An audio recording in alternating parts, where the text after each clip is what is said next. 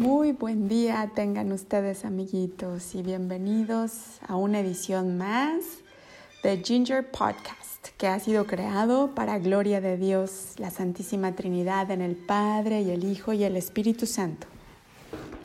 Bueno, hoy vamos a seguir con la historia que comenzamos en el capítulo anterior, ¿te acuerdas?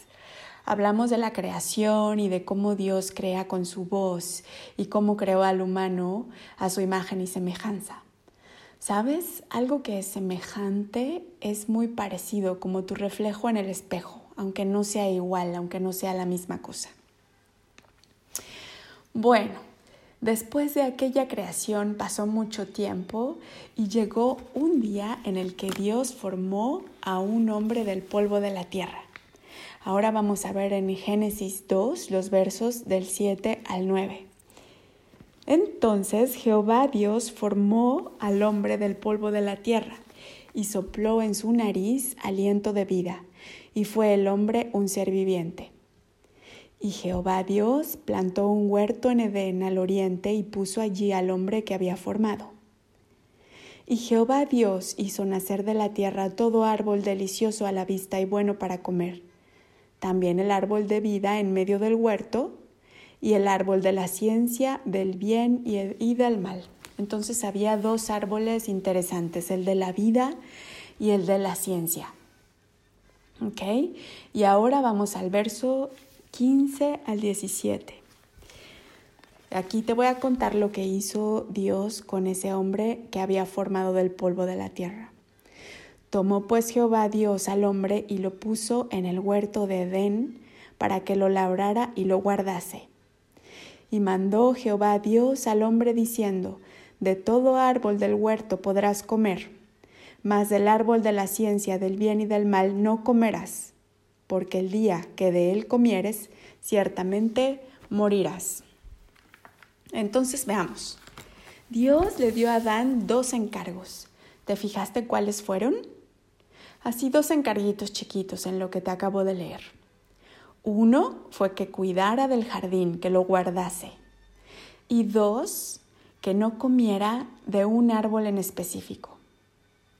Es como cuando tu mamá o tus maestros te encargan algo.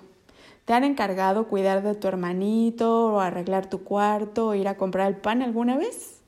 Bueno, pues imagínate si Dios te encargara algo, ¿cómo estarías? Yo estaría poniendo toda mi atención para no equivocarme, pues me lo está encargando nada más y nada menos que el Dios Rey Creador de todo el universo. Pero al parecer Adán no se dio cuenta de la importancia de esto, así que verás lo que pasó después. Dios creó también a una mujer para que ayudara y acompañara a Adán. Ella es mejor conocida como Eva. Te voy a contar ahora algo que pasó mucho antes de la creación de Adán. ¿Te acuerdas en Génesis 1, en el capítulo anterior dijimos que Dios creó al ejército de los cielos? Bueno, esos son sus maravillosos ángeles, pero Dios creó uno en especial al que le dio mucha belleza y poder. Pero ¿qué crees que ese ángel era un poco tonto? Porque no entendió quién era en realidad él y quién era Dios, su amo y creador. Ese ángel, además de tonto, se volvió presumido y arrogante y eso no le gusta nada a Dios. La presunción y la arrogancia, uy, no le gustan nadita. Así que ese ángel se rebeló y trató de convencer a algunos otros ángeles para que se unieran a su pandilla e iban a tomar el control y todo eso, ¿no? Querían ser los amos. Y así, cuando Dios los descubrió, de inmediato los expulsó de su reino, los expulsó de su equipo para siempre. Así, ese ángel y su pandilla cayeron de la gracia de Dios. Cayeron y cayeron y cayeron muy bajo.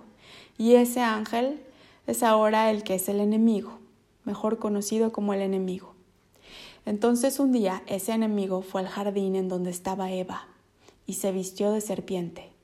La serpiente era astuta. Veamos en el Génesis 3. Pero la serpiente era astuta, dice más que todos los animales del campo que Jehová había hecho, la cual dijo a la mujer, ¿con que Dios os ha dicho, no comáis de todo árbol del huerto? Y la mujer respondió a la serpiente, a la serpiente, Del fruto de los árboles del huerto podemos comer, pero del fruto del árbol que está en medio del huerto, dijo Dios, no comeréis de él ni le tocaréis para que no moráis. Entonces la serpiente dijo a la mujer, no moriréis, sino que sabe Dios que el día que comáis de él serán abiertos vuestros ojos y seréis como Dios sabiendo el bien y el mal. Y vio la mujer que el árbol era bueno para comer y que era agradable a los ojos y árbol bueno para alcanzar la sabiduría, y tomó de su fruto y comió. Y también dio a Adán, su marido, el cual comió así como ella. Ándale, aquí ya para este momento Adán y Eva estaban metidos en un lío tremendo. Adán justamente no había guardado los dos encargos que Dios le dio. ¿Te acuerdas cuáles eran? cuidar el jardín, ajá, y no comer de ese árbol. Imagínate. Adán no estaba cuidando del jardín, así que llegó la serpiente, no estaba cuidando de Eva, así es que la convenció y ya todos habían comido del árbol, del fruto del árbol. Imagínate, ¿tú sabes qué pasa cuando desobedeces a tus padres o a tus abuelos o a tus maestros? A tus maestros pues hay consecuencias siempre, ¿no? Y como que da un poco de miedito. Imagínate las consecuencias de desobedecer a Dios, Dios que es tan grande y poderoso. Entonces Adán y Eva al comer de ese árbol se escondieron y buscaron hojas para taparse, pues sabes, antes de desobedecer a Dios estaban siempre cobijados por la gracia de Dios.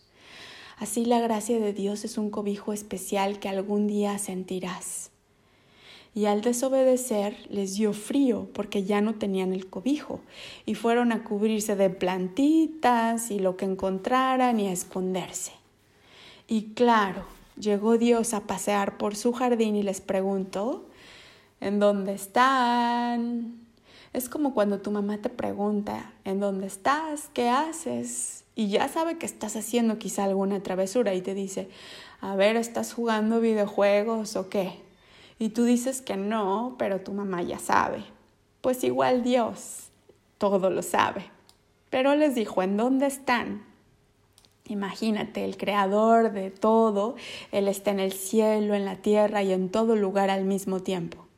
Él ya sabía en dónde estaban, pero sabía que se estaban escondiendo. Adán salió del escondite y le dijo, es que teníamos frío. Y Dios les dijo, ¿y por qué tienes frío? se supone pues que no debería tener frío, pues debería tener la gracia. Y le dijo, mmm, comiste del fruto prohibido, ¿verdad? Y sí, Adán dijo, pero Eva me lo dio. Y luego Eva dijo, pero la serpiente me dijo. Y así se echaron la culpa unos a otros, ¿sabes? Así como en la escuela, cuando alguien hace algo malo y luego se echan la culpa, no fue él, no fui, yo no fui, y así. Bueno, pues se echaron la culpa unos a otros y se armó ahí un tremendo lío. Y Dios, imagínate qué furioso se puso. A mí si de chiquita me daba miedo cuando mi mamá se enojaba. Imagínate cuando Dios se enoja. Cuando Él se enoja retumba la tierra y hasta los volcanes hacen erupción y todo se derrumba. Así que Dios en ese momento con su voz poderosísima condenó a la serpiente a arrastrarse para siempre, y a Adán y a Eva los expulsó del maravilloso jardín que les había construido, y los mandó a la intemperie, allá afuera, a la tierra que era caótica, en donde tendrían que trabajar para comer. En realidad fue un momento triste. Les puso algunas pieles para que no tuvieran frío. Y así es el comienzo de toda esta historia, porque Adán y Eva no estaban poniendo atención. Pero bueno, no te preocupes, porque Dios, que no tiene principio ni fin, para Dios no existe el tiempo, así que Dios todo lo tiene siempre bajo control. Y desde el principio Dios ya tenía un plan de rescate que se vendría llevando a cabo durante el tiempo y sería un plan de rescate para los humanos que serían los elegidos e hijos de Dios. Y ese plan tiene que ver con nuestro Señor Jesucristo, nuestro maravilloso Señor. Seguramente tú ya lo conoces. Bueno, pues esta historia se va a poner muy mágica y te la voy a seguir contando en los siguientes capítulos, así es que no te la pierdas. Y por ahora ya aprendimos algunas otras cosas que es importante poner atención, saber cuáles son las reglas de Dios y saber cuáles pueden ser las consecuencias para que siempre podamos nosotros cuidar de nuestro maravilloso jardín interior, porque nosotros también tenemos un jardín dentro de nuestro corazón y debemos de evitar que entren animales como la serpiente a decirnos cosas al oído que no son verdad. Por eso cuando cuidamos de nuestro jardín y sabemos las reglas, sabemos identificar cuáles son las mentiras que el enemigo puede susurrar y sabemos decirle a esos pensamientos que no son verdad, que ahí se detengan porque no los vamos a oír. Así es como cuidamos nuestro maravilloso jardín interno. Y ojalá que se mantenga intacto para siempre. Por ahora me despido y que la paz y la bendición de Dios te acompañen a ti y a tu familia siempre. Hasta pronto.